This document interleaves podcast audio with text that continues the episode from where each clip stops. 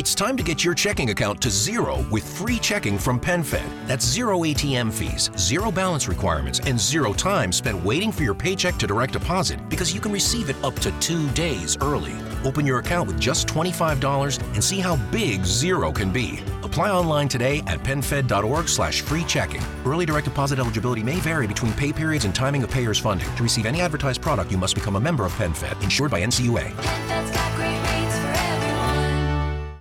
Here in Key West, we were out before it was in. In this open and inclusive paradise, you can be yourself, make new friends, and savor our live and let live vibe. With LGBTQ friendly accommodations, our legendary nightlife, and year round activities and events, it's always a good time to come as you are. Key West, close to perfect, far from normal. Era do áudio.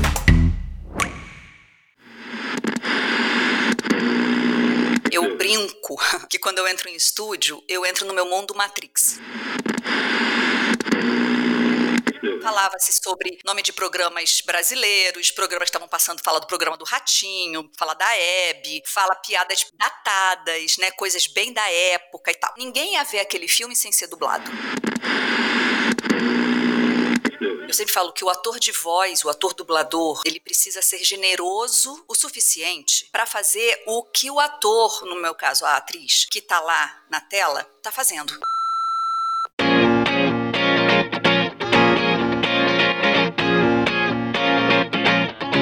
Te prepara porque hoje a introdução vai ser longa, como o currículo da minha convidada. A Era do Áudio recebe Mabel César, uma renomada dubladora brasileira que, além de dublar, também atua como diretora de voz, diretora de dublagem, voz original e locutora. Ela é a voz brasileira de personagens muito queridos, como a Minnie Mouse, a Jessie de Toy Story, a Princesa Leia de Star Wars, a Jay de Eu, a Patroa e as Crianças, entre tantos outros personagens personagens. É também a voz brasileira oficial de atores que vão de Sarah Paulson a Julie Andrews e já dublou mais de 5 mil títulos ao longo de sua carreira. A Mabel também é empresária e, junto com a sua esposa, Rayane Imediato, está à frente da Sociedade Brasileira de Dublagem. E como se não bastasse, Mabel César foi e ainda é a única voz feminina das chamadas da Rede Globo. Tá bom ou quer mais? Então, vamos conversar com ela. Mabel, muito bem-vinda, muito obrigada por estar aqui comigo na Era do Áudio. Muito obrigada pelo convite. Eu amei, amei esse nome. Ai, obrigada. A Era do Áudio. Eu achei sensacional a sacada e é um prazer estar aqui falando com você. Ah, obrigada, o prazer é todo meu. Recebi um feedback muito positivo quando eu falei que ia te entrevistar. Algumas pessoas mandaram perguntas, então acho que vai ser uma conversa muito gostosa. E eu quero começar te perguntando a quais características tuas como pessoa e profissional tu atribui o teu reconhecimento, todo esse reconhecimento reconhecimento que tu alcançou no mundo da dublagem, principalmente? Olha, eu poderia citar vários que não é que eu sei que eu tenha ou que, mas é uma coisa que eu dou aula há muitos anos, eu sempre falo isso. E é isso que eu busco. Eu não falo da boca para fora, né? Eu peço para os alunos, para as pessoas, para os atores ficarem atentos a isso, porque também é a minha busca, que é, eu sempre falo que o ator de voz, o ator dublador, ele precisa ser generoso o suficiente para fazer o que o ator, no meu caso a atriz, que tá lá na tela dela. Tá fazendo. E não o que eu, Mabel, quero fazer. Ou o que eu, Mabel, acho que ficaria mais interessante. Ah, ela tá fazendo assim, mas se eu fizer assado, ai, fica mais legal. Eu não posso fazer isso. Eu não posso mexer na obra original. Então, assim, o que eu costumo dizer é que dublador, e tem gente que não gosta que eu fale isso, porque não concorda, dublador não tem que ter assinatura. Ah, e abriu a boca, no primeira respiração já sabia que era fulano. Não é para isso. Eu tenho que estar tá a serviço daquela atriz, daquele bichinho, daquela personagem. Para isso é um trabalho de ator em dublagem. Então, essa talvez seja uma característica que eu tenha, porque é uma busca minha, que eu passo adiante. Outra questão também que talvez eu tenha, porque também é uma busca minha, é a questão do, do fresh, do tá sempre fresco. É muito comum, quem estiver ouvindo aqui que for ator há muitos anos, assim como qualquer profissão, professores, jornalistas, qualquer, nós criamos nossos vícios dentro da nossa profissão. Um jeitinho de fazer. Um jeitinho de fazer que acaba que que para você fazer depois diferente, não é fácil. Aí, se você é um profissional que gosta de se atualizar, você vai a congressos, faz workshops, participa de imersões e você vai mantendo aquilo fresco na sua vida. Mas se não, você cria um modo de fazer uma coisa e você fica escravo daquele negócio. E o que eu percebo nos meus colegas dubladores mais antigos, que têm o mesmo tempo que eu, ou bem mais antigos que eu, que graças a Deus eu conheço e são pessoas incríveis, com trabalhos maravilhosos, é que muitos caem o que eu chamo de forma. Fazem sempre do mesmo jeito. Não conseguem mais ter aquele frescor de buscar entrar no personagem. O personagem às vezes tem uma embocadura diferente da sua, fala mais devagar do que você, ou fala mais rápido do que você, ou é mais suave que a sua energia, ou você é muito suave, o personagem é muito energético, e muito fogo, e você não é assim, e você não consegue dar aquilo. E aí fica sempre a mesma coisa. Então, tá vendo? Uma coisa entra na outra. A coisa de você não cair na forma e a coisa de ser generoso o suficiente para fazer o que o personagem tá pedindo. Para mim, isso é a base de um bom dublador. Então, essa é a minha busca desde sempre. E para finalizar, a questão da atuação mesmo, atuação. Vários alunos meus ou amigos, dubladores, colegas, gente já profissional, vinha, sabe como sabe que eu dou aula e faço sempre muitos cursos. Eu fazendo curso como aluna, né? Para mim melhorar, melhorar, melhorar. Eu tenho essa busca por aprendizado muito grande. O que, que eu faço para melhorar? O que, que eu faço para ir pro próximo nível? Sabe assim? Eu falo, vai melhorar a sua atuação, vai melhorar a sua atuação. Sai daqui do estúdio e vai fazer curso de atuação para televisão, para cinema, para teatro. Vai melhorar você como ator, vai estudar você, vai fazer cursos especializados em viewpoints, que são técnicas, cursos de voz, vai fazer tudo que você puder fazer fora daqui, daqui do estúdio. Que quando você entrar no estúdio, tudo isso vai estar em você. E aí, sem você pensar, porque se você pensa, você não consegue executar com naturalidade, sem você pensar, todo aquele conhecimento, tudo aquilo que você estudou, tudo aquilo que você experimentou, experienciou, tudo aquilo vem na hora que você tá dublando. Você nem pensa, só vem. E é uma coisa que eu busco fazer para mim também, sempre. Me parece que em uma das coisas que, que tu comentou é muito uma questão de caber dentro da boca daquele personagem, mas também dando espaço para aquele personagem ser quem ele é, né? Uma questão de simbiose, né? Isso. Simbiose com esse personagem, então. É como se saísse um cordão umbilical de mim e que passa pela televisão e vai para outra atriz e vice-versa. Eu falo, meus alunos sabem disso, eu brinco que quando eu entro em estúdio, eu entro no meu mundo Matrix. Eu entro no estúdio, eu coloco meu fone e aí eu falo pro operador de áudio ou pra operadora: pode passar, pode seguir, pode passar. A primeira vez que passa, se eu nunca dublei aquele desenho, aquela atriz, aquela série, se é a primeira vez, primeirona de tudo, eu faço o meu mundo Matrix de brincadeira. Eu brinco que eu entro tipo numa bolha e eu passo um scanner na personagem. Então eu vou descendo, tipo um scanner, mas eu vou descendo e vejo. Ela é mais nova que eu, ela é mais velha que eu, ela fala mais rápido que eu, ela fala mais devagar que eu. Ela é mãe, ela não é mãe, ela é gay, ela é hétero, é contemporâneo, é moderno, ela tem uma embocadura muito louca, ela tem uma boca enorme, ela quase não mexe a boca para falar. Que língua que tá aquilo? É inglês, é francês, é coreano, é japonês? Eu faço esse scanner assim na primeira vez. É um feeling, é sensação. Eu abro os meus sentidos para aquela personagem ou para aquela atriz. Se é a primeira vez que eu tô dublando ela. E aí na segunda vez, quando eu vou passar novamente para ensaiar a cena, aí sim eu vou pro texto. Eu vou pro texto, o que, que eu tenho que fazer, aí vou pensar na questão técnica, labial, começar junto, terminar junto, aquela parte técnica mesmo. Mas num primeiro momento, é o meu cordão umbilical com ela para eu ter esse entendimento. E depois, quando eu volto a dublar essa atriz, ou volto a dublar essa série, ou esse desenho, já flui. Eu já nem preciso mais fazer o mundo Matrix, porque é igual músculo. Ele já tá em mim. Ah, eu já conheço, eu já dublei um episódio, já dublei um filme dela, já. Aí volta com uma naturalidade. Agora, recentemente, eu dublei um filme da Eva Longoria, que eu dublei em Desperate Housewives. E foi assim, fazia tempo que eu não dublava ela. Na primeira cena, já me veio tudo. Me veio o jeitinho dela, já me veio a voz, já me veio o modo como ela fala. E não foi nada assim. Foi como se eu tivesse dublado ela ontem. Isso volta, entendeu? Porque o mundo Matrix, essa minha brincadeira, funciona. E nesse mundo Matrix, Mabel, eu imagino que tu tenha vivido várias vidas, né? Até mais do que se tu tivesse atuando em cena, não é mesmo? Porque são desenhos animados, né? Por exemplo, a Minnie, eh, personagens mais velhas, mais novas. Isso deve ser uma experiência muito interessante como atriz. É muito louco. Ontem eu tava falando isso. Tava conversando com uma amiga que não é atriz e ela falou assim: Nossa, mas você tem todas elas dentro de você, né? Porque se você dublou mais de 10 mil personagens nesse quase 30 anos de profissão, tá tudo aí, né? Falei, é, tá tudo aqui dentro. E por mais que eu não pense sobre isso e não lembre das coisas que cada personagem falou ou das cenas, né? Mabel, você fez o filme tal? Eu acho que era você que dublou a mãe. Eu falei assim, não lembro, amor. Não lembro. Porque é muita, muita coisa, entendeu? Fala uma frase da, da, da, da série tal. Eu falei, não lembro. porque eu não tenho como guardar tanta coisa, mas tá tudo em mim. Então, às vezes, vou ser bem honesta com você, me bate um cansaço de alma de já ter vivido tanta coisa. Só que não fui eu, Mabel, que vivi. E é por isso que eu comecei a perceber que eu gosto tanto de fazer silêncio, de fazer silêncio vocal, repouso vocal, porque quando eu faço repouso vocal, eu também repouso a mim mesma, a minha mente, a minha energia, porque são muitas dentro de mim e eu acesso com muita rapidez. Então, tá tudo dentro de mim. E às vezes eu só preciso silenciar porque é muita gente. E quando eu vou fazer trabalhos energéticos, isso é curioso para quem costuma fazer trabalhos energéticos como eu, tipo reiki, mesas quânticas, mesas radiônicas, body talk, microfisioterapia, trabalhos energéticos em geral. Aconteceu já diversas vezes. É bem legal. Eu já sei, eu rio quando o terapeuta ainda não me conhece ou não me conhece o suficiente. Eu assim, engraçado. Pare... Você trabalha com muita gente? Parece que tem várias histórias, muitas vozes. Eu percebo muita gente, ou muitas vozes, ou muitas vidas. O que, que é isso? Tá tudo no seu campo. O que, que é isso? Eu falei, é, pois é. Muitas personalidades aí dentro. É isso, é quase isso, é isso. Pronto, matou a charada. Muitas personalidades. Então eu preciso esvaziar muitas vezes, sabe? Zerar e voltar a ser Mabel.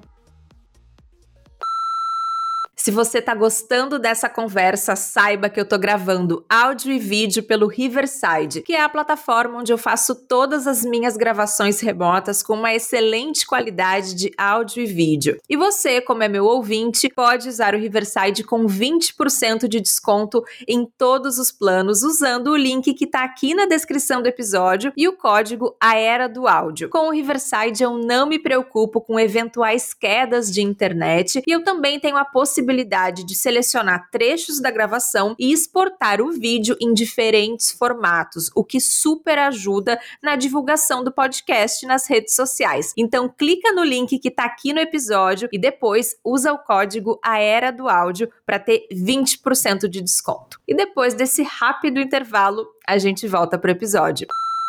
E agora eu me pergunto, ao absorver essa energia das personagens, é, tem, tem coisas que tu prefere não fazer? Imagino, né, que hoje tu, tu pode escolher, né, aquilo que tu quer, aquilo que tu não quer fazer, mas tem coisas que tu já te recusa porque são mais pesadas ou porque vão contra alguma coisa que tu acredita, algo do gênero? Tem. Hoje em dia tem, já tem alguns tempinho, e não é porque vai contra alguma coisa que eu não acredite, não. É porque eu cuido de mim. Eu entendi que cuidar de mim não tem preço e que eu preciso estar bem para tudo mais acontecer à minha volta, como profissional, como como mãe, para atingir os objetivos que eu quero, simplesmente para existir. Eu preciso cuidar de mim. E aí eu comecei a perceber na pandemia, quando todo mundo, né, viveu muitas coisas. E aí eu comecei a perceber na pandemia que me fazia muito mal, real, dublar filmes de terror muito densos, muito puxados, é, terror psicológico, ou então com muita violência, de muita matança, com muito sangue, terror ou violência gratuita, ou então videogames. Muitos dubladores têm as suas vozes nos videogames videogames, eu fui fazer um teste para um novo videogame na época. E aí me mandaram um teste por e-mail. Falou assim: esse é o texto do nosso teste de amanhã. Eu falei: ah, obrigada, tá, recebi. Quando eu fui ver, não era longo o teste, mas ela falava a palavra: vou te matar, vou te trucidar, toma aqui a minha arma poderosa, não sei que lá das quantas. Era tudo tão violento que quando eu bati, tava no meio da pandemia, gravando de home studio. Quando eu bati o olho naquilo, primeiro me deu um enjoo. E depois me veio uma certeza absoluta que eu não queria fazer aquilo, que não era para eu fazer aquilo. E aí, e para explicar isso pro estúdio? Mas por que a gente quer que seja você? O teste é só uma proforma. O teste é só porque o cliente pediu, mas na verdade a gente quer mesmo você, já era você, já estava marcado para ser você. E para explicar isso pro estúdio sem causar nenhum tipo de mal-estar. E aí eu sei que eu causei mal-estar. e o estúdio não gostou. E foi mais uma das coisas que eu fiz tomando posturas, pensando em mim e não pensando nos outros. E foi mais uma história que eu tive que bancar, aceitando que eles não iam gostar mais de mim, ou eles iam falar mal de mim, ou eles iam me detonar, ou eles não me mandariam mais outros tipos de trabalho. Eu tive que bancar essa história. E me parece que, né, tu tem um lado uh, espiritual e humano muito desenvolvido, né? Corpo, mente, etc. Tu percebe isso uh, com os teus pares, assim, com os teus colegas que são experientes, esse desenvolvimento, ou é uma coisa mais tua? Porque eu imagino que as pessoas que dublam e dublam muito também devam sentir essa sensação de estar tá meio overwhelmed overwhelmed, né? Meio sobrecarregado com tudo aquilo. Percebo que é uma busca minha. A minha, minha vontade monstruosa desde sempre de me desenvolver. Em todos os aspectos. Melhorar como profissional e aí fazer o que eu queria fazer na época. Eu era professora para virar atriz, para virar dubladora. Logo em seguida já comecei a dar aula de dublagem. Logo em seguida já virei diretora de dublagem. Logo em seguida já virei diretora de voz original, porque era a minha busca de querer fazer as coisas que eu tinha escolhido para mim, que é trabalhar como atriz de voz. Mas logo em seguida eu comecei a ver que o buraco era mais embaixo. Tudo isso acontecia passando por mim, por minha causa, Mabel Pessoa. E aí eu comecei a minha busca espiritual, energética. Eu fazia terapias que ninguém conhecia. E eu conversava com as pessoas ao meu redor e ninguém falava, mas o que, que você tá falando? Eu não tinha nem com quem conversar. É, depois as coisas foram mudando e as coisas foram abrindo no mundo em geral, né? E hoje em dia eu não preciso falar, tá todo mundo num outro nível de consciência, graças a Deus. Então, o que acontece é que naturalmente as minhas relações foram mudando. Então, pessoas que eram muito próximas foram simplesmente indo e hoje em dia não fazem mais parte do meu círculo, e pessoas que eu nem conhecia de uma hora para outra, mal conheci, já grudou e já são pessoas que fazem parte do meu dia a dia, com quem eu converso profundamente. É isso. Tem uma questão de egos, assim, assim como os atores que estão em cena, que estão com a sua imagem ali conhecida publicamente, também tem essa questão de, de ego? Muito, muito. Ser humano, né, amor? Tem questão de ego dentro de uma escola, com professores. Em todos os lugares, é. Exato. Dentro de um escritório de advocacia, não é à toa que tem um monte de shows e séries de escritório de advocacia aí que a gente vê, né? Tem questão de ego em todos os lugares, então, e que não vai ter com ator? Imagina. E como a dublagem é um meiozinho pequenininho, que não tem no Brasil todo, só tem Rio e São Paulo, e agora um pouquinho nos últimos anos em BH, aí o ego fica ainda mais, né? Porque eu faço parte de um grupo diferenciado, minúsculo. O Brasil inteiro não pode viver o que eu estou vivendo porque só existe aqui. E aí é muito, existe isso muito forte. Aí eu comecei a perceber o quanto é tóxico. E aí conversando com terapeutas, tanto terapeutas cognitivas quanto terapeutas energéticas, como eu te falei que eu faço várias, eu comecei a perceber que não era só uma sensação ou que eu não estava julgando. Aí eu comecei a perceber. Então assim, é delicado, é complicado eu falar isso porque eu tô nesse meio, né? Mas é real. E agora uma das coisas que eu tô vivenciando e também em primeira mão tô te falando isso aqui, que eu tô dublando só remoto. Mas então, quando que você vai estar tá aqui no estúdio? Eu não vou estar tá no estúdio, sabe? Eu tenho o meu home studio. Isso começou com a pandemia e ficou para ti. Exato, exatamente isso. Recentemente eu conversei com o Guilherme, Guilherme Briggs, dublador também, e aí a gente tem a mesma opinião. Ele também tomou essa postura e essa decisão, fez a decisão um ano atrás, talvez, e eu fiz assim que entrou a pandemia, inclusive eu participei de uma, uma live com o Fábio Porchat, que na época ficou sabendo que a gente estava todo mundo trabalhando remoto, e ele estava feliz, achou divertidíssimo, achou interessantíssimo, mas tinha uma galera no Rio de Janeiro que estava batendo de frente para voltar para o presencial na época. E na época não tinha como, ainda estávamos naquela situação de correr risco de vida naquela época. Começou em março, não foi? Esse estúdio especificamente que, que era contra, em junho, julho, já estava forçando as pessoas a voltarem. E quem não voltasse presencialmente perdia seus personagens, perdia seu trabalho, perdia seu papel. E aí o Fábio ficou sabendo disso e falou assim: vou fazer uma live sobre isso, vou chamar vários dubladores, eu vou ficar intercalando. Eu falei, Be beleza, bora, vamos fazer. E aí eu iniciei a live, eu finalizei a live e teve todo tipo de opinião que você imagina, controversa, teve, como dizem, fogo no parquinho. Uhum. e eu tentando trazer luz essa situação e explicando que se tem um trabalho em que a gente pode continuar trabalhando, numa situação em que todo mundo está em casa sem poder trabalhar, esse trabalho, por exemplo, é o nosso. A gente trabalha com, com tecnologia, a gente, né, a gente trabalha com microfone e tecnologia, a gente tem essa possibilidade, não faz sentido a gente se arriscar. Foi bem complicado. Então, nessa época, eu sei que por causa dessa live, eu consegui clarear as ideias de muito dublador. Que a partir desta live, falou assim, Mabel, uma frase que ela falou naquele dia, uma coisa que ela trouxe, que o Porchat trouxe, que eles falaram rapidamente, mudou minha opinião e já fui montar o meu home studio, já fui entender, sabe? Depois disso, eu dei muita mentoria falando sobre isso, ensinando como fazer, abrindo a cabeça das pessoas, do meio profissional, já do meu meio, ou não, explicando que era possível. Fiz todo um trabalho que eu brinco que é um trabalho de formiguinha, de mostrar, de conscientizar. E é a realidade que eu tava era a realidade que eu tava vivendo, real. E a ponto que eu saí do apartamento e fui morar numa casa, não mais na Grande São Paulo, tava em São Paulo época, e fui morar em Campinas, que era interior, porque eu queria qualidade de vida. E eu podia. Mas eu lembro que em Campinas eu ainda cheguei a voltar em São Paulo para gravar algumas coisas presenciais. Não me fez bem. Comecei a tomar a postura de estar só no remoto e recentemente eu tive que bancar essa postura para mais um estúdio que veio meio me cobrar entre aspas, né? E eu falei com todas as letras, olha, querida, eu tô aqui, pode contar comigo direto e reto. Eu tô aqui à disposição. Não importa, fuso horário diferente, tá tudo certo, mas presencial eu não volto. Então, é uma postura que eu tive que tomar em prol da minha saúde mental. Inclusive, as locuções pra Globo são feitas da tua casa, né? Remotamente. Sempre foi. Foi tranquilo com a Globo fazer esse, esse acordo de fazer de casa? Foi muito antes de. Eu tô na Globo há 10, 12. Eu sou péssima de número, gente. Depois eu vejo na internet. ok, tá bem. Quando eu comecei lá, eu fui muito clara com eles. Eu falei, olha, eu na época, eu comecei fazendo é, chamada de, de, uma única novela, né? Chamada da novela Joia Rara. E eu tava como atriz nessa novela, no elenco de apoio. Então eu tava fazendo elenco de apoio como atriz dessa novela. Eu era secretária do Zé de Abreu, do ator José de Abreu. Eu era dubladora, diretora de dublagem. Eu não tinha como estar tá lá na emissora, no Jardim Botânico, todo dia para gravar as locuções. Então eu tava lá no início pra gente se ajustar, eu ser dirigida pelos diretores e chegar onde que eles queriam que eu chegasse e conhecer todo mundo, mas eu falei, eu preciso trabalhar remotamente, senão eu não consigo. Daqui a pouco eu vou viajar com a minha peça. Eu ia fazer e viajei mesmo, fazer uma turnê pelo sul e eu falei, como é que eu vou estar tá fazendo? Não tem como. E aí a gente começou a desenvolver, eu comecei microfone ideal, jeito ideal, ideal de gravar e desde sempre foi remoto. Então, quando minha Macade entrou, que é o outro dublador que também é locutor da Globo, ele já entrou sabendo que o meu era remoto.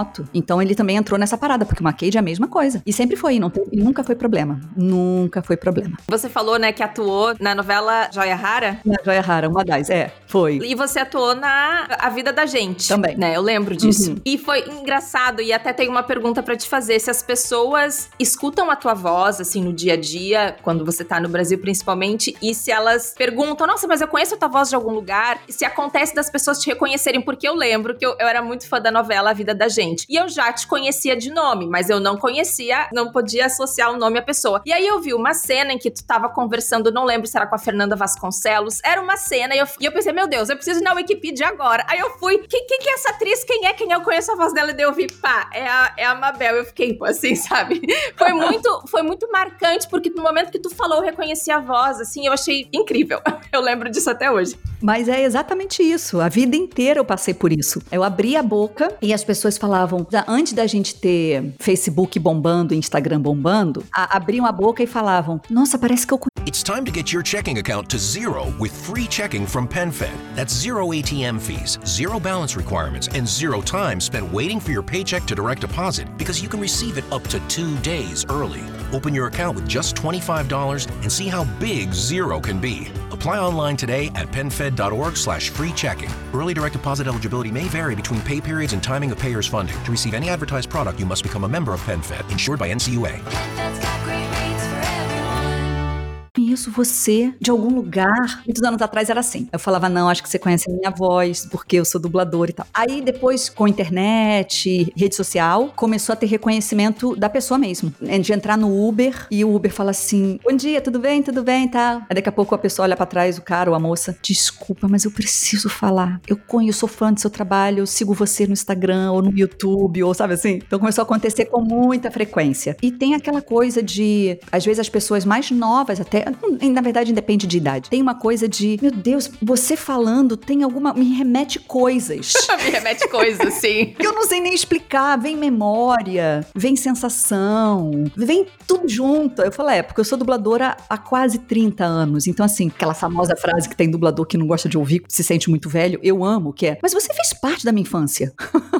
ou, ou da minha vida. Ou eu falo, eu entendo, porque eu entro na sua casa, eu entrava numa época que não existia streaming, principalmente. A gente ligava a televisão enquanto ia fazer as coisas. A gente ficava ouvindo as vozes. E a gente estava vivendo, arrumando casa, estudando, cozinhando, e as vozes entravam na nossa vida. Então eu sei que a voz entra, tem esse poder. Então isso acontece direto. Isso também me remete a um período até da minha vida em que eu consigo lembrar de dublagens memoráveis que ficaram marcadas, né? Eu lembro lembro de voltar para casa da escola e tava passando no SBT, eu, a patroa e as crianças, por exemplo, né? E tu foi a dubladora da Jay. E entrando nesse assunto, gostaria de falar contigo sobre dublar comédia. Como é que foi essa experiência, né? Óbvio, não foi a tua única experiência dublando comédia, mas me fala um pouco dessa experiência, porque é uma dinâmica muito rápida. Imagino que os atores falem rápido, né? Então, como é que foi essa experiência pra ti? Foi muito legal. Eu adoro fazer comédia, adoro dublar comédia, porque primeiro é muito difícil e eu adoro um bom desafio e segundo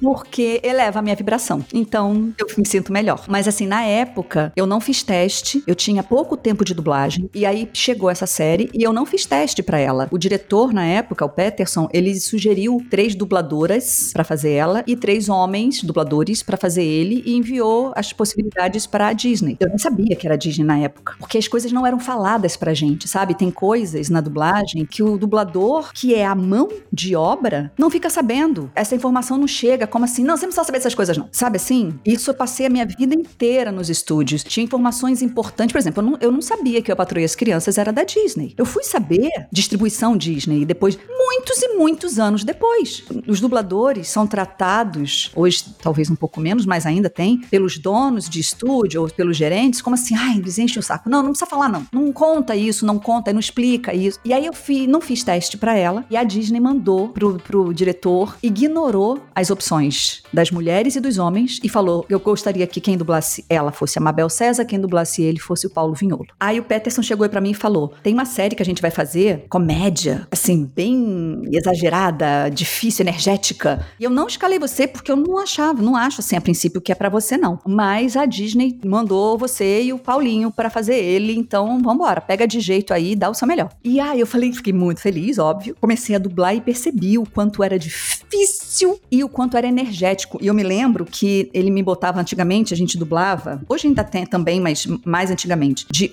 num período de 8 às 15, era o primeiro período, e o outro período de 15 às 22. Então ele me botava de 8 às 15. Então um diretor fica de 8 às 15 e o outro diretor fica de 15 às 22, com intervalo de almoço e intervalo de janta no, no turno da tarde. O Peterson trabalhava de manhã, me botava de 8 às 15. Para chegar a 8 no estúdio, eu que morava em Bangu, no Rio de Janeiro, que era muito, muito, muito longe, eu saía de casa muito cedo, acordava muito cedo. Aí eu chegava lá em ponto, sempre foi muito pontual, chegava lá, começava a dublar, quando eu parava pro almoço e voltava do almoço, eu já não tinha mais energia, eu já não tinha mais força, porque eu tinha acordado muito cedo e porque ela me cansava muito. Eu falei isso pra ela depois no, no agora que a gente eu converso com ela pelo Instagram, eu falei isso pra ela. Eu falei, ela me cansava muito. E aí eu lembro de eu pedir pro Peterson, me, me coloca em dois, três dias, sabe? Poucas horas num dia, algumas horas no outro dia, algumas. Aí ele, mas você vai gastar essa gasolina? Você mora super longe. Você vai querer vir vários dias? Você não prefere fazer de uma tacada só? E aí eu lembro de falar para ele, preferi, eu preferiria, mas eu não aguento. Naquela época eu já tava me dando conta dos excessos, mas eu forçava a minha barra, como eu forcei durante muitos anos, a ponto de depois o meu corpo reclamar e cair doente. Mas naquela época eu ainda forçava e caía na e caía nas, na, na conversa das, do que as pessoas diziam. E aí eu lembro que eu falei para ele e falei: "Não, mas eu prefiro porque eu, eu não eu não aguento. Ela é muito cansativa, ela me cansa muito". E assim eu fui e foi assim até foram vários anos dublando ela nessa série e eu aprendi,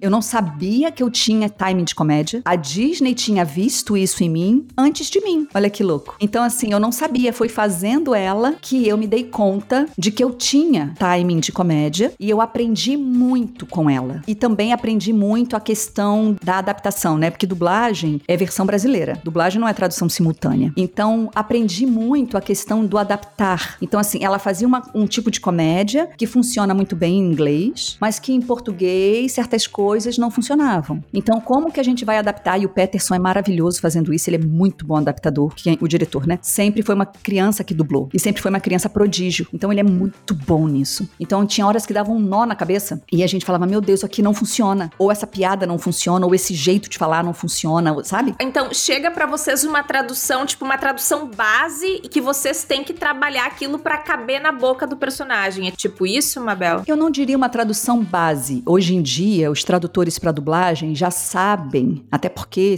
tem muita gente formada em tradução para dublagem hoje em dia, né? Ou antigamente, quando na época do É Patrulha as Crianças, quando começou, não. Eram pouquíssimos. Ah, sim. Hoje em dia, não. Tem a Sociedade Brasileira de Dublagem, minha empresa com a Rayane, que formou muita gente. Outras escolas também têm. Então, o texto que vem já é um texto preparado para atores que vão falar aquele texto. Ah, beleza. Mas ainda assim, a gente tem que fazer adaptação. Porque pode não encaixar na labial, aquele texto pode estar muito grande para aquela labial, ou pode estar muito curto para aquela labial. As pessoas não fazem ideia disso, mas a gente, nós dubladores, temos que pegar as bilabiais explosivas, que é o P, o B e o M. Então, se a frase começa ou termina com uma palavra com ma, ma, ba, b, p, Eu preciso botar uma palavra em português que também tenha. E se aquela palavra em inglês, quando eu traduzo ela para português, a palavra em português não tem bilabial, eu tenho que botar outra palavra. Ou eu coloco um sinônimo, ou eu inverto a frase, o que estava no início da frase eu jogo pro final e o que estava no final eu jogo pro início. As pessoas não fazem ideia disso, mas a gente mexe em tudo para poder encaixar perfeitamente no lip sync. Então, e a gente também faz adaptação para poder pro entendimento. Então, sem mexer na obra original, eu preciso adaptar pro povo brasileiro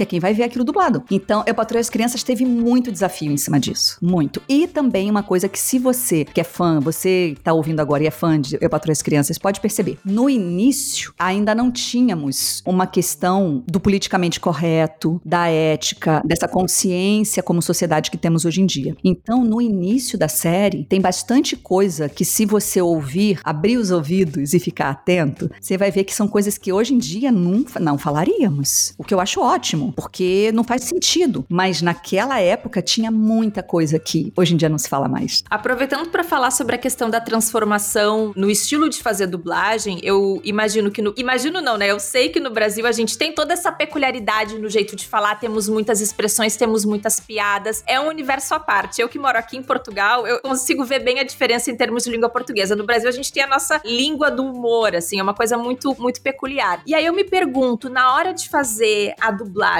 existe uma liberdade? Até que ponto vai essa liberdade? Houve uma transformação em relação a isso ao longo dos anos? Como é que é isso, Mabel? Houve sim, necessária. Porque antigamente não tinha internet. Então, a gente podia, quando eu falo a gente, os dubladores, né? A categoria. A gente podia fazer o que a gente queria. Por exemplo, lembra de você, não sei se você lembra, teve tinha uma série que passava na Globo de tarde, quando eu fazia o segundo grau, chamado Primo Cruzado. Essa série era de um, uma pessoa que morava em Nova York e um primo ia morar com ele. Esse primo era um primo muito muito caipira. Na dublagem, ficou que esse primo vinha de Minas Gerais. Era engraçadíssimo. E falava de pão de queijo, e falava com sotaque mineiro. Era maravilhoso. Muito bem dublado, muito bem dublado. Quando eu comecei a dublar, sentada lá no pátio da Herbert Richards, famosa Herbert Richards, eu descobri que, na verdade, esse cara que vinha do interior vinha da Grécia. Esse primo, que vinha morar com esse primo em Nova York, vinha da Grécia. Só que quando essa série chegou na Herbert Richards, não tinha internet, lembra? Anos 80, início dos anos 90. Como é que as pessoas iam saber é, expressões da Grécia, piadas, comidas, sotaque, jeito de falar. Não tinha como saber. Então, teve que fazer uma adaptação e chegou na brilhante ideia do mineiro e super encaixou.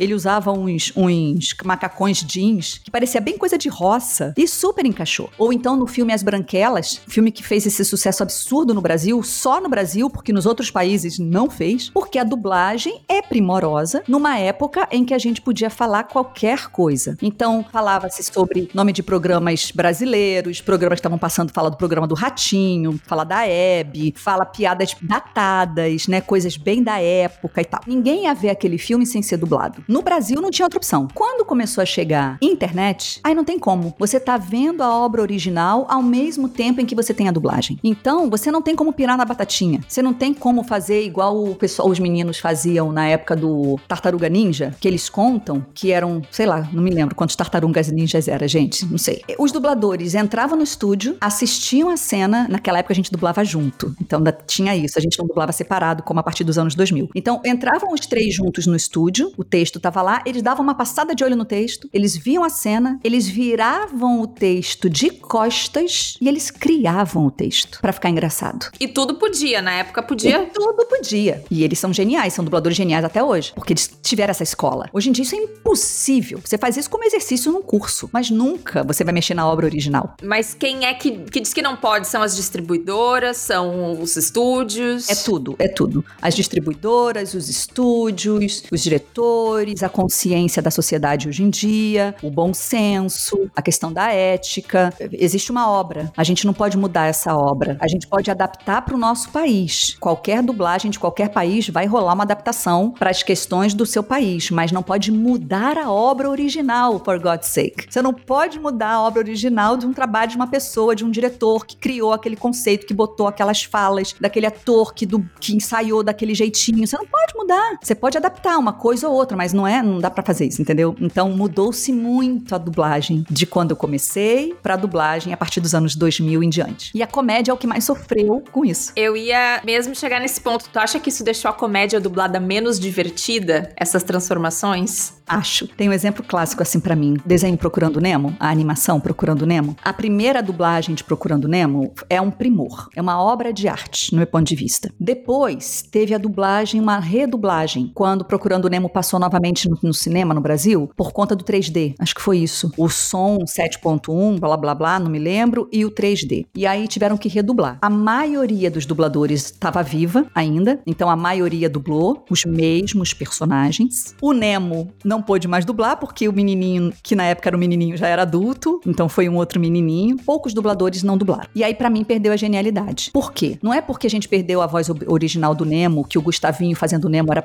no primor. E era mesmo. E realmente o Gustavinho até hoje é um super dublador que ele cresceu sendo gêniozinho, que é o Gustavo Pereira, adulto hoje, tal. Mas não é nem por isso, é porque na época do primeiro Procurando Nemo existia essa flexibilidade da versão brasileira. Então, a distribuidora, no caso Disney Brasil, permitia coisas muito interessantes. Coisas desde assim, no original a frase é não sei que lá, não sei que lá. Aí na dublagem tá em off. O que, que significa tá em off? Não aparece a minha personagem falando, você só ouve a voz. Aí no original tá não sei que lá, não sei que lá. Mas em português a frase é um pouquinho maior. Então em português ficou não sei que lá, não sei que lá, não sei que lá. Mais uma sílaba. Tá em off. Não tem problema. Entendeu? Tá em off, ninguém vai ver. A frase em português tem mais uma sílaba. Não tem importância passar um pouquinho. Hoje em dia isso é impossível. Não, não, não, não, não, não. Tá em off, mas é só porque para poder fechar a ideia. Não, não, não, não, não. Faz exatamente como tá no original. Ponto um. Tem umas coisinhas de genialidade, de licença poética que a gente tinha e por conta dessas coisas de hoje em dia, tecnologia, distribuidor, muito cacique para pouco índio, muita gente mandando, gente que não necessariamente entende muito, e aí tira-se a genialidade da coisa. Então, o Procurando Nemo é, uma, é um exemplo disso. Ou então, quando eu vi Procurando Dory também, eu fui esperando uma coisa genial e saí do cinema não achando genial. Senti todos os dubladores de mãos atadas. Sabe quando você sente? Eu, com muita experiência já, eu assisti com a sensação de que todos poderiam ter sido mais brilhantes, melhores, e que todos foram meio que tolhidos. Não faz isso, faz assim, não faz dessa maneira segue o original. Não pode fazer isso. Sabe? A sensação que me dá é essa.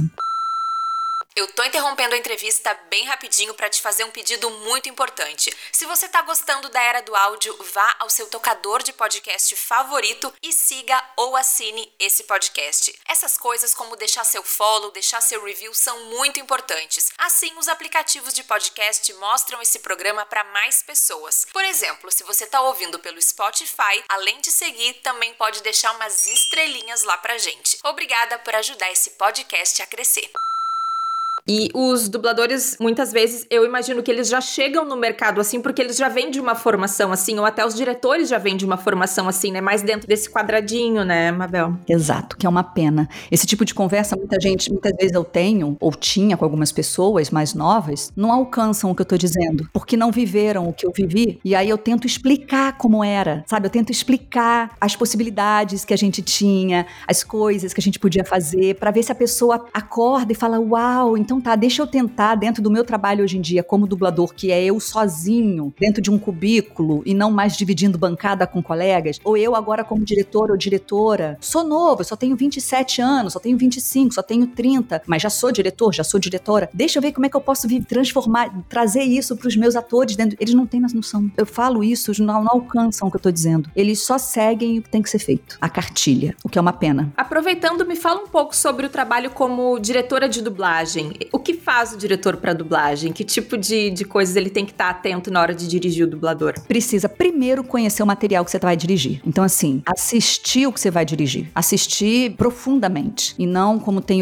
alguns diretores que o estúdio traz o material pronto, o texto pronto, e fala: amanhã você começa esse, esse projeto aqui, toma. Correria às vezes é tanta, e às vezes é correria, às vezes é por conta de prazo, e às vezes é porque o diretor não quer mesmo, não, não quer se dar esse trabalho, o que é um absurdo. Então, primeiro, primeiro ponto, assistir assistir profundamente e entender o que vai ser feito. Procurar saber quem é o diretor daquela história, se ele se inspirou em algum livro ou em outro filme para poder fazer aquele filme, aquela série, aquele desenho. Que aí eu também vou lá assistir o que ele se inspirou para eu entender a linguagem, para eu entender o conceito, para eu entender a vibe. Aí ponto dois, a escalação. O diretor vai pensar em quem eu vou escalar para aqueles personagens e não tem muito a ver match de voz a voz perfeita. Nossa, a voz dela é igual à voz da Marcela. Então vou escalar a Marcela. Não, não é isso. A voz dela é igual da Marcela? É, mas a vibração dela é igual à vibração da Ananda. Eu vejo a Ananda fazendo com vigor isso aqui. A Marcela é mais suave, apesar de ter a voz idêntica. O que que eu, então, o que, que eu penso? Eu, como diretora, eu vou escalar a Ananda, que vai encaixar na personagem. A voz não é parecida, mas ela vai encaixar como uma luva. E é isso que conta no meu ponto de vista como diretora. Aí depois da escalação, é eu dirigir efetivamente esses atores, né? Dentro de estúdio, conseguir tirar o máximo de cada um, mostrar, explicar a história para cada um, fazer que cada dublador que entre no estúdio seja entre no mundo Matrix e entre no, naquele ambiente, sabe? Não estou mais em 2023, por exemplo, estou em 1940,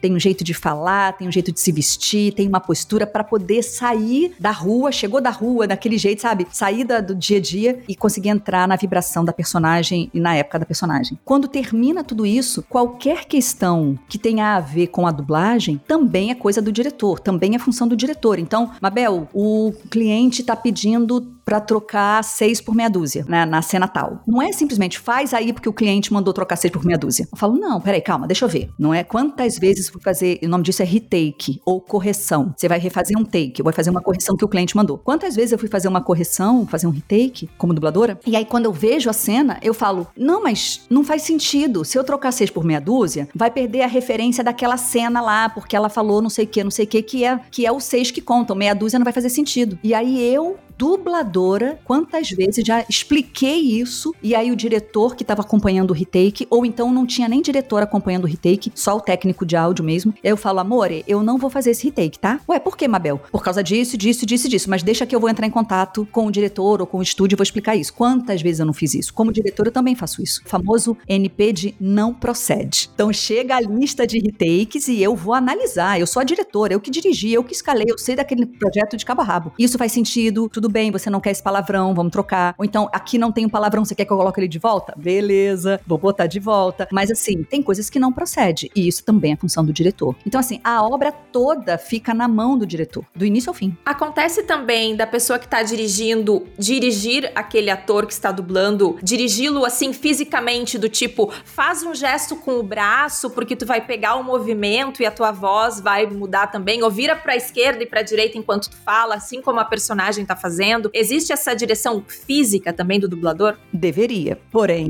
não é a realidade. Por quê? Porque assim, a gente tá num cubículo. Eu, que, que dublei com muita gente ao meu redor, tive essa escola de dublar junto, e sou essa atriz que você, como eu falei no início, busco frescor e faço um monte de curso e tal, eu já entendi que o meu corpo faz parte de tudo. Por mais que meu trabalho seja só a voz, tô ali em cena, no meu cubículo, com o fone no ouvido, mas o meu corpo inteiro inteiro está para aquela cena. E às vezes não preciso nem me mexer, mas o meu corpo está em prontidão. Porque muitas vezes, se eu me mexo, eu saio do microfone. Então, se eu me mexer demais, sai do microfone. Então, eu preciso fazer as coisas de uma maneira que eu fique com meu pé no chão, meus dois pés no chão, que são a minha que é a minha base. Posso até mexer os braços, posso mexer, mas eu não posso tirar a boca do microfone, da, da direção do microfone. Então, tem du dublador que faz isso naturalmente, lindamente. E tem dublador que fica lá naquele trabalho, como eu te falei, de forma, entra na forma, fica burocrático. Tá, no trabalho de voz, cabe ao diretor ou à diretora, sim, sugerir. João, nessa hora ele tá sentando, né? Joga o corpo um pouquinho para trás faz. Então, como eu tava te falando, deixa essa respiração vir. Então ele tá levantando, né? Põe um. Ah, então tá bem, a gente tá indo agora. Coloca essa coisa. Isso deveria vir da direção. It's time to get your checking account to zero with free checking from PenFed. That's zero ATM fees, zero balance requirements, and zero time spent waiting for your paycheck to direct deposit because because you can receive it up to two days early. Open your account with just $25 and see how big zero can be. Apply online today at penfed.org slash free checking. Early direct deposit eligibility may vary between pay periods and timing of payer's funding. To receive any advertised product, you must become a member of PenFed, insured by NCUA. With Lucky Land slots, you can get lucky just about anywhere. Dearly beloved, we are gathered here today to... Has anyone seen the bride and groom? Sorry, sorry, we're here. We were getting lucky in the limo and we lost track of time. No, Lucky Land Casino, with cash prizes that add up quicker than a guest registry. In that case, I pronounce you lucky. Play for free at LuckyLandSlots.com. Daily bonuses are waiting. No purchase necessary. Void where prohibited by law. 18 plus. Terms and conditions apply. See website for details. Se o dublador não estiver fazendo. Mas nem sempre, amor. Temos muitos diretores, infelizmente, que não estão preparados para isso. E tem algum sotaque, algum idioma, assim, que seja muito desafiador para dublar, Mabel? Sei lá, eu fico imaginando um British accent, assim, que deve ser um pouco mais difícil do que um sotaque americano que pronuncia mais as vogais, assim, tô imaginando, né? Porque eu não sei. Para mim, é, fazer o British accent não é simples, real, na hora de dublar, porque eu brinco que parece que eles têm um ovo na boca, né? Whatever, whatever. Não é o mais complicado complicado. Para mim, o mais complicado sempre foi e continua sendo o espanhol. Porque o espanhol é, é muito parecido com o português. Quanto mais parecido, mais difícil é. Então, batem palavras que são idênticas em português e em espanhol, e aí em seguida a palavra que não é igual. Aí uma palavra que é igual, uma palavra que não é igual. Duas palavras iguais, duas palavras diferentes. Três palavras diferentes, duas palavras iguais. E aí você que tá assistindo fala, engraçado, mas às vezes bate junto, às vezes não bate junto, parece que tá bem dublado, mas parece depois que não tá bem dublado. Que coisa complicada. É porque tem palavras que são idênticas. Às vezes a palavra é idêntica, mas a entonação é outra. Então a palavra é igual, mas fala-se com a tônica na outra sílaba. Na hora que você vai dublar também isso muda. E tem a bendita língua entre os dentes que o espanhol tem. É, é muito mais do que o inglês. O inglês também tem a língua entre os dentes, mas do inglês é mais suave. A língua entre os dentes no inglês se dissolve no meio das outras sílabas, no meio das frases, no meio das,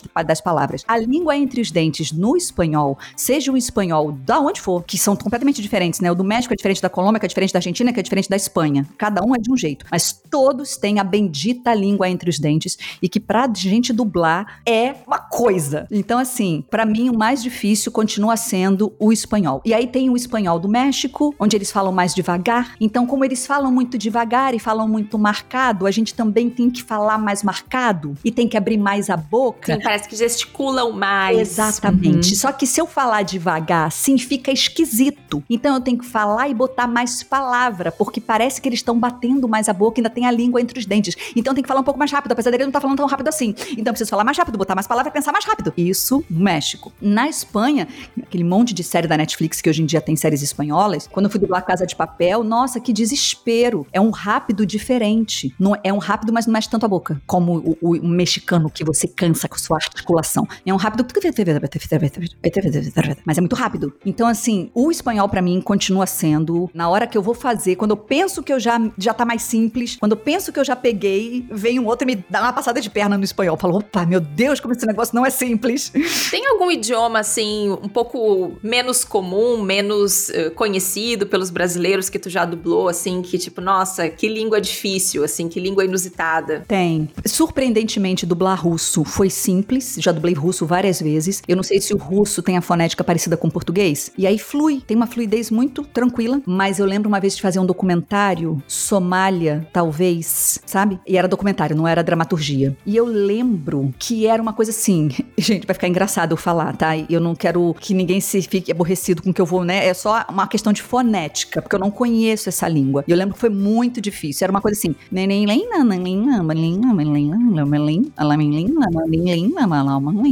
Falei, gente, a mulher tá falando L e M. Só tem L e M. E era assim, uma musiquinha. Linda, mano, coisa. E era uma coisa triste, uma história de vida triste. Então, colocar verdade, veracidade, credibilidade e aquele monte de fonema em português que é enorme, P, B, R, tra, pra, lá, naquela boca de linda, menina, linda, menina. Imagina. Foi Ui. muito difícil. E Mabel, nossa, tem, enfim, tantas coisas. Eu, vou, eu não quero te segurar por mais muito tempo, mas tem algumas coisinhas ainda que eu quero muito saber da tua trajetória. E, bom, tu teve que bancar muitas coisas ao longo do tempo, né? Teve uma entrevista tua que eu, que eu escutei, que eu gostei muito, que falou que chegou um ponto que tu decidiu que tu não queria mais trocar tempo por dinheiro. Porque quando a gente presta serviço, né, nós trabalhamos com o nosso tempo e nós temos um número limitado de horas no dia, não é mesmo? Então tu teve essa virada de chave. Me fala um pouco sobre esse momento, a tua experiência, né, como empreendedora, como empresária, como foi essa virada de chave para ti? Eu tive tive burnout. Naquela época não se falava essa palavra, uh. mas foi o que eu tive algumas vezes na minha vida. Teve uma vez, eu já tava casada, não, tava namorando a Rayane, hoje minha esposa. Eu cheguei do estúdio depois de trabalhar 12 horas por dia. Aí tinha dado aula de dublagem lá na Cal, uma escola de atores que eu dava aula no Rio. E eu cheguei com aquela bolsa enorme cheia de texto, cheia de fone, que eu levava meu próprio material para dar aula. E ela abriu a porta, eu cumprimentei ela e desmaiei. Ela ficou sem saber o que fazer. Não demorei muito a acordar, não. Mas desmaiei, literalmente,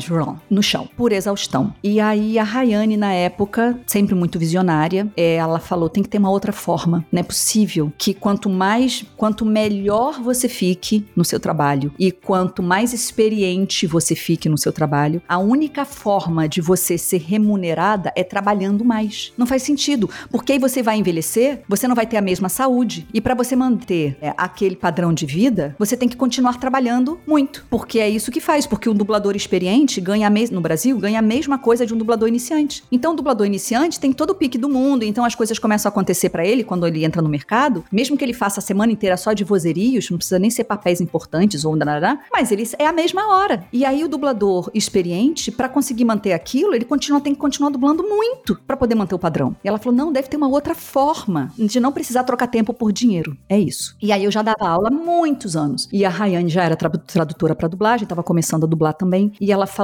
"Vamos fazer um curso de tradução para dublagem diferenciado, onde vai ter a tradutora para dublagem, no caso ela, e uma diretora de dublagem, no caso você. Não tem nenhum curso que seja assim. Esses dois profissionais no curso. É um curso que vai ser game change, assim, pro, pro mercado. Aí a gente fez esse curso presencial pra gente testar, ver se funcionava, e foi lindo. Assim, a gente não queria que o curso acabasse, sabe? Tinha muita coisa, era muita informação, foi muito rico. Foi um final de semana que passou voando. Aí a gente falou: não, tá testado. Então, a Rainha, agora eu preciso estudar marketing digital, porque a gente não entende nada disso. E eu falei: eu não tenho tempo disso. Ela falou: não tem problema, eu, eu, eu estudo. Eu tinha que estar no estúdio, todo dia, toda hora. E ela ficava em casa estudando e ficou em casa estudando. E aí a gente lançou o primeiro, nosso primeiro curso online, que foi tradução para chama Profissão Tradutor para Dublagem. Online. A gente gravou várias horas de curso, a gente teve bônus, tinha aulas online, tudo que você possa imaginar. Esse curso existe até hoje. E a gente lançou com todas as técnicas que o marketing digital tem. Ela estudou horrores para isso. Depois eu também fui estudar e deu certo. E aí a gente começou a ver que funcionava e que o marketing digital estava aí para poder alavancar a nossa vida. A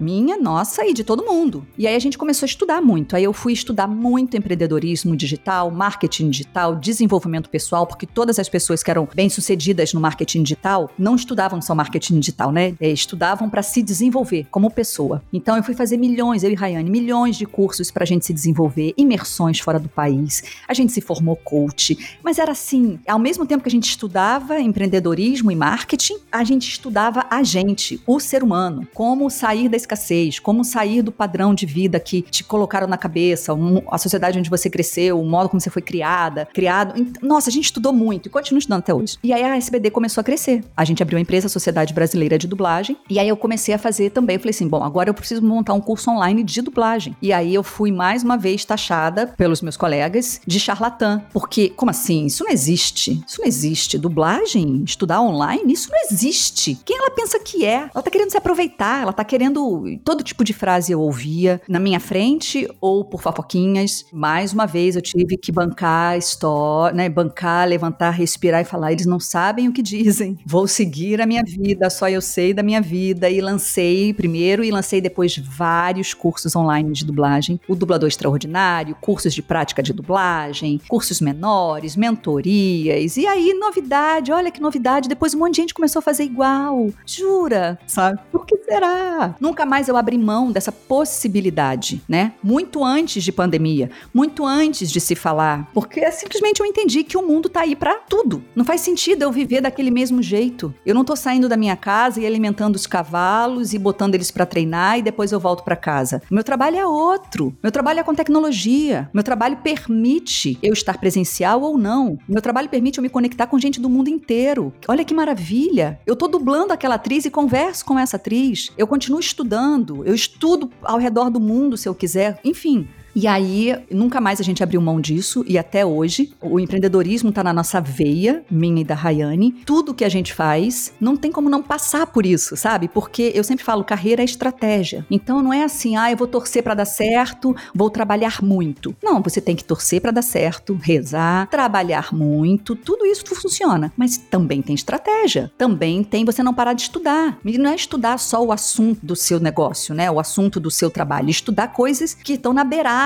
Estudar como a sociedade está vivendo naquele momento, ou o que vai acontecer daqui a um ano. Você está atento, ó, isso vai mudar. Várias coisas que eu falava, isso vai mudar, isso vai acontecer. O remoto, eu já canto essa pedra há muito antes de pandemia. E, mais uma vez, as pessoas riam de mim. Falavam que era um absurdo, que eu estava inventando coisa. Então, assim, é ter essa ideia, é ter essa cabeça de que o mundo está girando muito rápido e as coisas vão mudar. Se tem uma certeza que você tem que ter nesta vida, você que está ouvindo, é, vai mudar. Isso que você vive hoje em dia vai mudar em algum momento. Aproveitando que a gente está falando de mudança, Mabel, na tua avaliação, assim, nas tuas previsões, qual tu acha que vai ser o impacto dessas ferramentas de inteligência artificial no mundo da, da dublagem, assim? Tu tem aí um palpite? Isso te preocupa? Eu tenho um palpite, eu acho que vai chegar, vai chegar. Principalmente quando nos projetos menores, com clientes menores, quando esse tipo de programa ficar mais barato, é, os clientes que não querem gastar muito, né? Tem muito cliente hoje em dia que não quer saber muito de qualidade, quer saber do volume. Eu tenho tudo isso aqui para dublar, tenho todo esse material aqui, todos esses filmes que chamam de filme B, ou todos esses documentários aqui. Comprei um canal inteiro, o canal veio, comprei aquela, aquele canal e veio de brinde um canal de culinária. E aí eu não quero, não precisa nem encaixar direito a labial, não precisa ser com gente experiente. Ah, tem o programa, o programa é mais barato? Ah, vamos fazer no programa, sabe? Acho que vai chegar sim. E aí, aquilo que eu acabei de falar para você. Se tem uma coisa que você tem que ter certeza, quem tá ouvindo aqui, é de que vai mudar, é porque tudo tá mudando. É só você olhar para trás. Como era a sua vida, como é agora. Como era a dublagem, como é agora. Como as pessoas viviam e falavam, se relacionavam e como tá agora. Então, assim, o que que você, então, sabendo que vai mudar e que essa é uma realidade que veio para ficar, o que, que você vai fazer? Porque aí vai sobrar tempo pro ser humano viver outras coisas. Se eu não vou ter mais tantas horas de dublagem em estúdio na fábrica de salsicha, que eu brinco que embrulhe manda, embrulhe manda, embrulhe manda, só vai chegar pra gente dublar, sei lá, séries de peso ou clientes que prezam pela qualidade da emoção humana, por exemplo, vai diminuir trabalho? Provável. E o que, que você vai fazer então para sobreviver? É a hora de você pensar em você. É a hora de rever seus conceitos. É a hora de você escolher coisas que te fazem feliz e que tenham a ver com criatividade, porque isso nenhuma inteligência artificial vai te tirar, que tem a ver com emoção, que tem a ver com o que faz sentido para você. Isso não tem inteligência artificial que tire de você. Então, isso pode ser na dublagem ou em qualquer lugar. Vai mudar para todo mundo, já está mudando. Professores que é inteligência artificial, músicas que são compostas que é inteligência artificial, tudo que você possa imaginar. Você como ser humano, o que que eu tenho, uma avaliação tua. O que que eu tenho como ser humano que eu vou usar agora para eu trazer recursos para minha vida. E aí não desesperar, não desesperar, não entrar na escassez, não entrar no medo, meu Deus, vai faltar. Não vai faltar nada, vai só transformar. E é claro que quando a gente tá no meio do olho do furacão, a gente não consegue enxergar, né, muito para trás nem muito para frente, porque o furacão tá rodando em volta da gente. Respira, tenta olhar de cima, ver tudo que já era e que hoje em dia não é mais.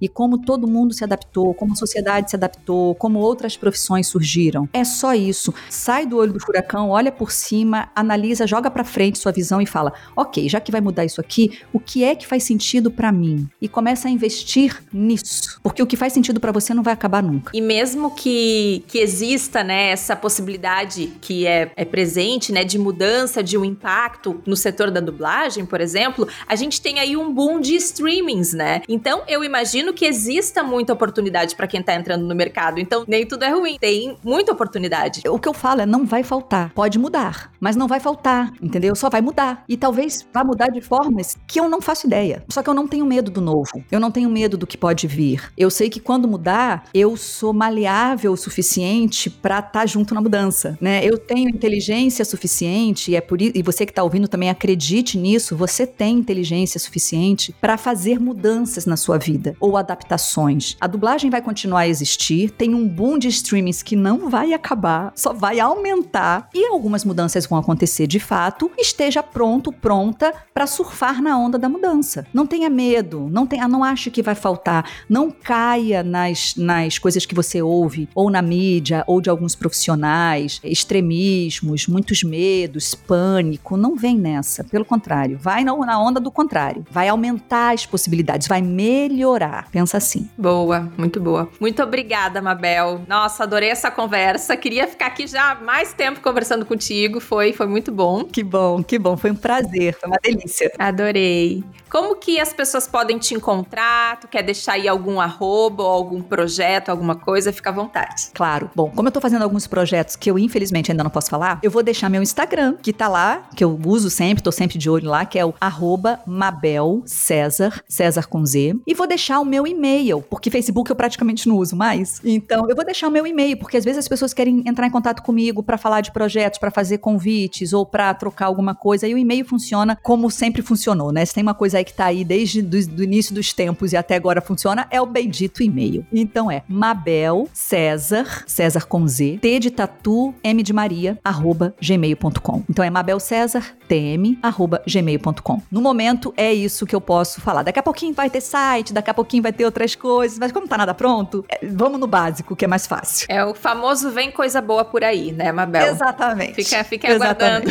Eu também tô na curiosidade, gente, assim como você que está ouvindo. Então, vamos ver o que, que vai sair. E ai, foi um prazer, Mabel. Muito obrigada. Foi excelente conversar contigo. Pela obrigada, obrigada agradeço a tua generosidade. Nossa, fico muito contente mesmo. Obrigada, Nanda. Foi um prazer. Conte comigo. Obrigada, então. Até a próxima, Mabel. Tchau. Até a próxima. Um beijo. Beijo, gente.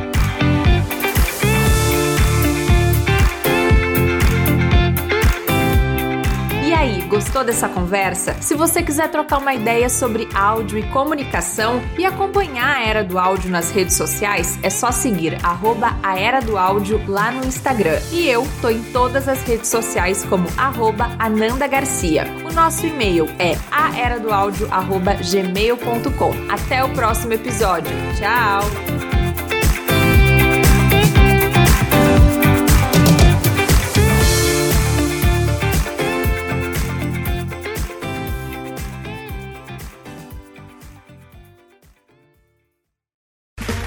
Okay, round two. Name something that's not boring.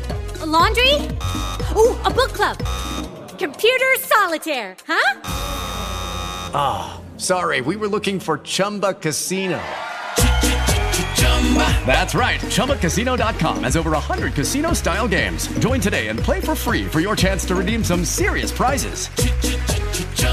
ChumbaCasino.com. No purchase necessary. Full prohibited by law. 18 plus terms and conditions apply. See website for details. Okay, round two. Name something that's not boring. A laundry? Ooh, a book club. Computer solitaire, huh? Ah, oh, sorry. We were looking for Chumba Casino. That's right. ChumbaCasino.com has over 100 casino style games. Join today and play for free for your chance to redeem some serious prizes. ChumbaCasino.com. No purchase necessary. Full prohibited by law. 18 plus terms and conditions apply. See website for details.